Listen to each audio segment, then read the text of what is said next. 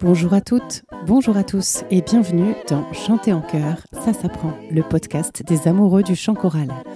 Je suis Anne Le Goff, chanteuse, chef de chœur et professeure de chant depuis plus de 20 ans et ici nous parlons de voix, de chant et plus particulièrement de chanter ensemble. Les bonus jusqu'à l'épisode 26 sont à retrouver sur mon site annelegoff.fr. D'habitude, Le Goff, ça s'écrit en deux mots et j'y tiens beaucoup, mais pour cette fois, Anne Le Goff, c'est tout attaché. Alors si vous avez bien fait votre échauffement, c'est parti pour l'épisode d'aujourd'hui.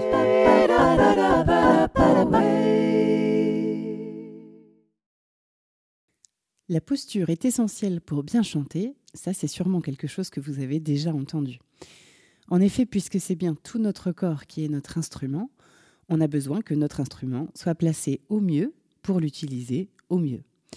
On a besoin aussi qu'il soit le plus en forme possible d'ailleurs. On chantera mieux dans un corps reposé et détendu que dans un corps stressé, blessé ou douloureux. On va toujours chercher dans la posture le plus juste équilibre entre tonicité et détente. C'est vrai pour la musculature qui gère le soutien, mais aussi pour la musculature qui gère l'articulation et même pour les cordes vocales elles-mêmes. On ne peut pas chanter mollement, sans aucune tonicité, mais dès qu'un muscle est inutilement tendu ou trop sollicité, on apporte un frein au son et à sa vibration. Essayons de voir aujourd'hui quelle est la meilleure posture pour chanter. Assis ou debout?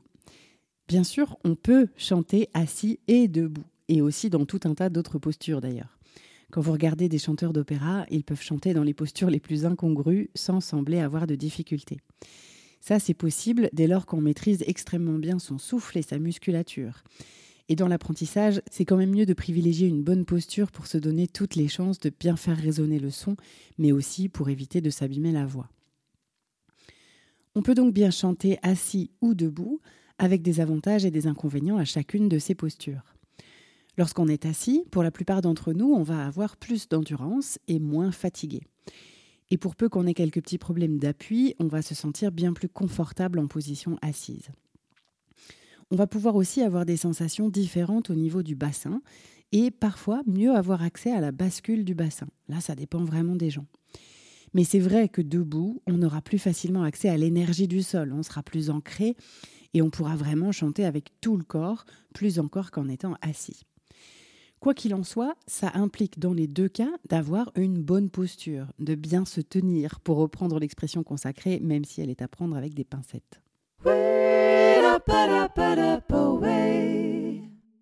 Globalement, qu'est-ce qu'on cherche dans une posture adaptée au chant? On cherche d'abord la liberté du bassin, parce que c'est elle qui va conditionner toute la colonne d'air au-dessus. Si mon bassin est verrouillé, je ne peux pas accompagner la respiration par une très légère bascule. Et en fait, c'est comme si je perdais l'accès à la partie basse de la colonne d'air, dont on a pourtant grand besoin. Cette liberté du bassin, elle est, comme je le disais, parfois plus facile à sentir dans une position assise ou même couchée. Pour trouver cette liberté du bassin en position assise, il faut se mettre sur le bord de la chaise, avec les pieds bien au sol, comme pour pouvoir se lever d'un seul coup sans avoir à bouger les pieds. On va alors pouvoir faire des mouvements de bassin d'avant en arrière, un peu comme si on faisait du cheval. Si on le fait bien, on sent qu'en fonction du mouvement de bassin, toute la colonne vertébrale suit. Et ça, ça actionne l'ouverture du thorax, dont on parlera un peu plus tard. On doit donc, quand on chante, sentir que le bassin est libre de faire ce mouvement, tout seul, si je puis dire, même si c'est avec une toute petite ampleur pour accompagner la respiration. Et c'est là aussi qu'on va sentir notre inspire, comme si on remplissait un sac de grains, donc en commençant par le bas, en profondeur et en largeur aussi. Quand on est debout, pour garder cette liberté du bassin, on va devoir bien positionner ses pieds. Alors on dit souvent de les placer à la largeur du bassin, et on parle parfois de les mettre comme sur des rails, donc pieds parallèles. En réalité, ça, ça a plutôt tendance à verrouiller le bassin. Donc on va légèrement les écarter entre une quinzaine et une trentaine de degrés. Je veux dire mettre les pieds vers l'extérieur. Effectivement, on garde l'écartement des pieds à la largeur du bassin, mais les pieds sont un peu dirigés, pointe à l'extérieur. Ça dépend du corps de chacun, évidemment, et en fonction de votre bassin et de son orientation, Ça pourrait aussi être un peu différent pour chaque pied. Il faut vraiment que vous sentiez ce qui est le plus confortable pour vous et là où vous trouvez le plus de facilité à tenir la posture. Si je prends mon exemple, moi j'ai le bassin légèrement de traviole. Donc si je mets mes pieds comme sur des rails, c'est très vite inconfortable et même douloureux. Donc pour trouver mon confort et ma liberté de bassin, je sais que je dois ouvrir le pied droit un peu plus que le gauche. Donc le gauche va peut-être être ouvert à une quinzaine de degrés et le droit, bah, il faut que je l'ouvre un peu plus, peut-être une trentaine de degrés. Chacun son corps. Donc n'hésitez pas à adapter légèrement les règles qu'on donne à tous, qui forcément sont un peu simplifiées et unifiées. Ensuite, si on veut que le bassin reste libre, il faut que les genoux soient déverrouillés. Et ça, ça peut être un peu plus difficile, ou plutôt ça nécessite d'y penser régulièrement, parce qu'on est nombreux à naturellement verrouiller nos genoux vers l'arrière quand on est, euh, entre guillemets, immobile. Mais vous pouvez faire le test. Si vous verrouillez vos genoux, vous perdez une partie de la mobilité de votre bassin. Donc il faut juste déverrouiller. Si vous pliez, vous aurez rapidement mal aux cuisses. Donc il faut trouver ce petit entre-deux. Déverrouiller, mais pas plier. Là aussi, ça marchera mieux, bien sûr, si vous avez le bon écartement des pieds et les bons appuis.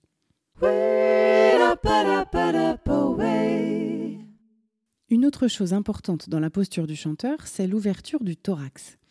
Il faut que la cage thoracique soit suffisamment ouverte pour que les poumons puissent se développer à la respiration mais aussi pour pouvoir tirer parti efficacement de la respiration abdominale. Vous le savez maintenant, l'air ne va pas dans le ventre au moment de la respiration abdominale, mais on a quand même besoin que tout le buste soit disponible pour respirer efficacement. Si on se voûte ou que notre colonne n'est pas dans son axe, on ne peut plus respirer aussi bien, et on ne peut pas non plus utiliser la musculature du soutien de la bonne manière. Pour trouver la bonne ouverture du buste, quand on est assis, on peut faire à nouveau cette bascule du bassin dont je parlais plus tôt et sentir que quand on fait la rétroversion du bassin, c'est-à-dire qu'on met le coccyx vers l'avant, la colonne suit et s'arrondit. Du coup, les épaules rentrent vers l'intérieur. À l'inverse, quand on fait l'antéversion du bassin, donc hanche vers l'avant, coccyx vers l'arrière, la colonne se creuse et les épaules s'ouvrent vers l'arrière. Ça, c'est si on va vraiment au bout de ces mouvements. La bonne posture, elle est pile entre les deux. Ce moment où le bassin est comme posé, on sent bien les ischions dans cette position assise, et la colonne, on peut la considérer comme une tige de fleurs qui grandit de manière à peu près verticale au-dessus du pot de fleurs que serait le bassin dans cette métaphore. Si on va trop loin dans l'antéversion, on se retrouve avec les omoplates presque collées. Le buste bien ouvert, certes, mais beaucoup de tension aussi. Théoriquement, si on trouve la bonne position du bassin et qu'on lui laisse de la souplesse, la colonne et le buste viennent se placer naturellement dans une bonne posture, ouverte mais souple et sans tension. Et du coup, on pourrait tenir cette posture assez longtemps, sans difficulté et sans inconfort. Et debout, c'est un peu la même histoire. On cherche à ce que les omoplates soient bien côte à côte, mais pas collées, ce qui engendrerait trop de tension. On peut par exemple lever les mains, comme pour haut les mains, sans lever les épaules, et ensuite descendre les mains comme le long des montants d'une porte, sans laisser le buste s'affaisser. Là, on a trouvé normalement une bonne posture, bien ouverte, mais tout en souplesse.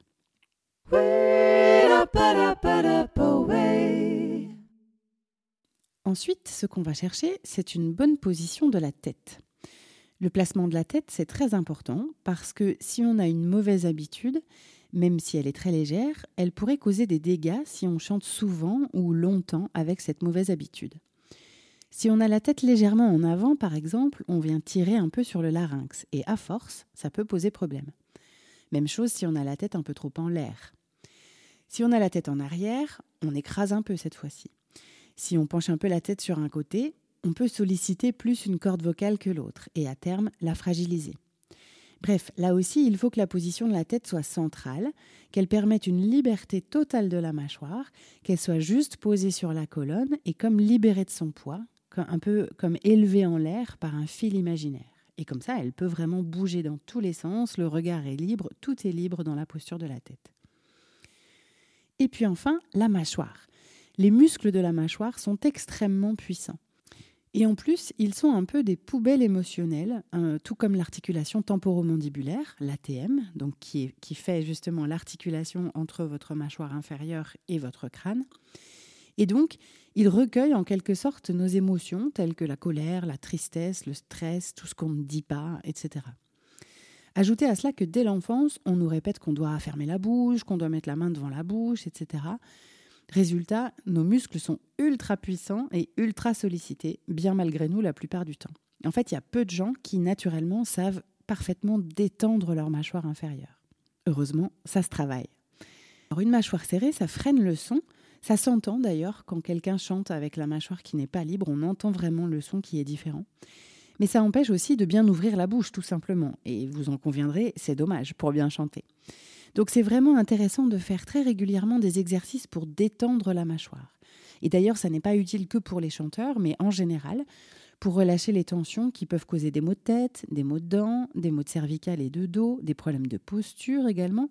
Et puis ça peut rendre l'endormissement plus difficile. Donc on n'hésite pas tous les jours à faire de petits exercices de détente de la mâchoire. Voilà, j'espère que vous aurez retrouvé aujourd'hui les basiques d'une bonne posture. Mais ce qu'il faut retenir aussi, c'est que le corps est si complexe que la posture est une affaire très fine.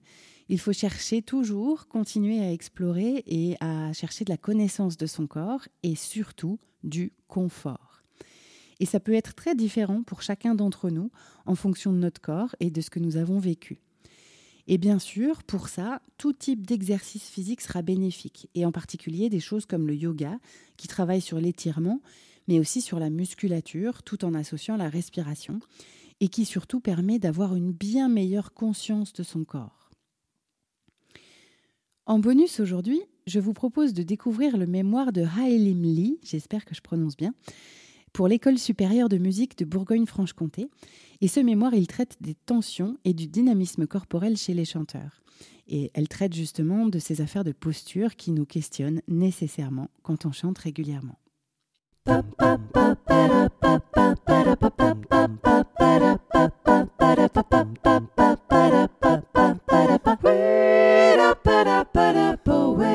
J'espère que cet épisode vous a plu. Si c'est le cas, je vous invite à vous abonner au podcast pour ne pas rater les épisodes suivants et surtout à me mettre plein de petites étoiles et de commentaires sur la plateforme où vous l'avez trouvé.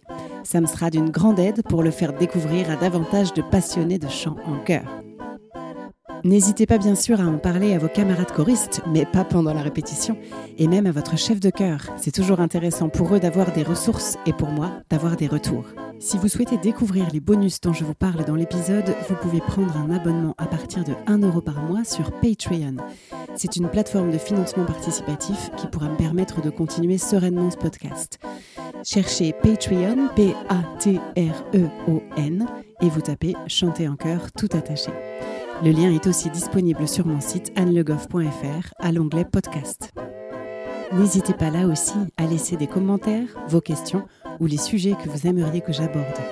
Merci à tous, on se retrouve la semaine prochaine pour un nouvel épisode de Chanter en chœur, ça s'apprend. D'ici là, prenez soin de vous et de votre voix.